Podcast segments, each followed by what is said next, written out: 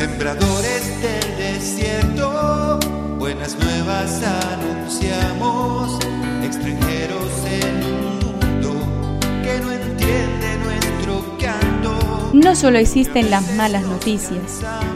Te invitamos a escuchar esta buena noticia que Jesús, que quiere renovar al hombre, hoy tiene para nosotros. Que me hable tu palabra.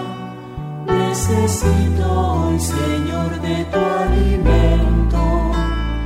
Hoy en todo el mundo se escuchará esta palabra. Mateo 1, 16 y 18 al 21-24. Hoy celebramos a San José, el esposo de María. Jacob fue padre de José, el esposo de María, de la cual nació Jesús, que era llamado Cristo. El total de las generaciones es, por lo tanto, desde Abraham hasta David, 14 generaciones.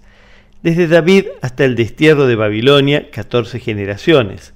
Desde el destierro de Babilonia hasta Cristo, 14 generaciones. Este fue el origen de Jesucristo. María, su madre, estaba comprometida con José, y cuando todavía no habían vivido juntos, concibió un hijo por obra del Espíritu Santo. Ella dará luz un hijo, a quien pondrás el nombre de Jesús, porque él salvará a su pueblo de todos sus pecados. Todo esto sucedió para que se cumpliera lo que el Señor había anunciado por el profeta.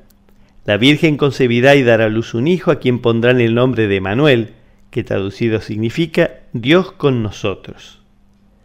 Al despertar, José hizo lo que el ángel del Señor le había ordenado.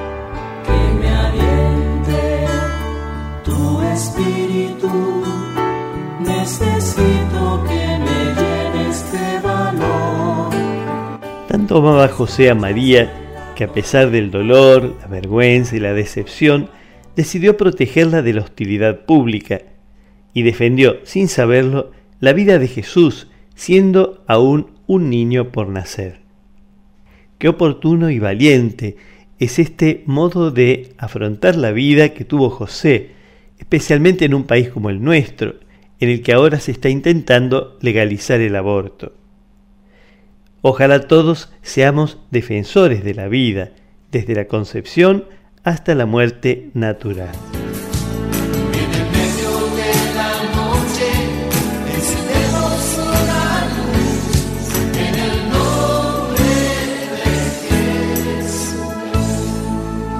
Es una contribución de la parroquia catedral para este tiempo en que Dios quiera renovar a su pueblo.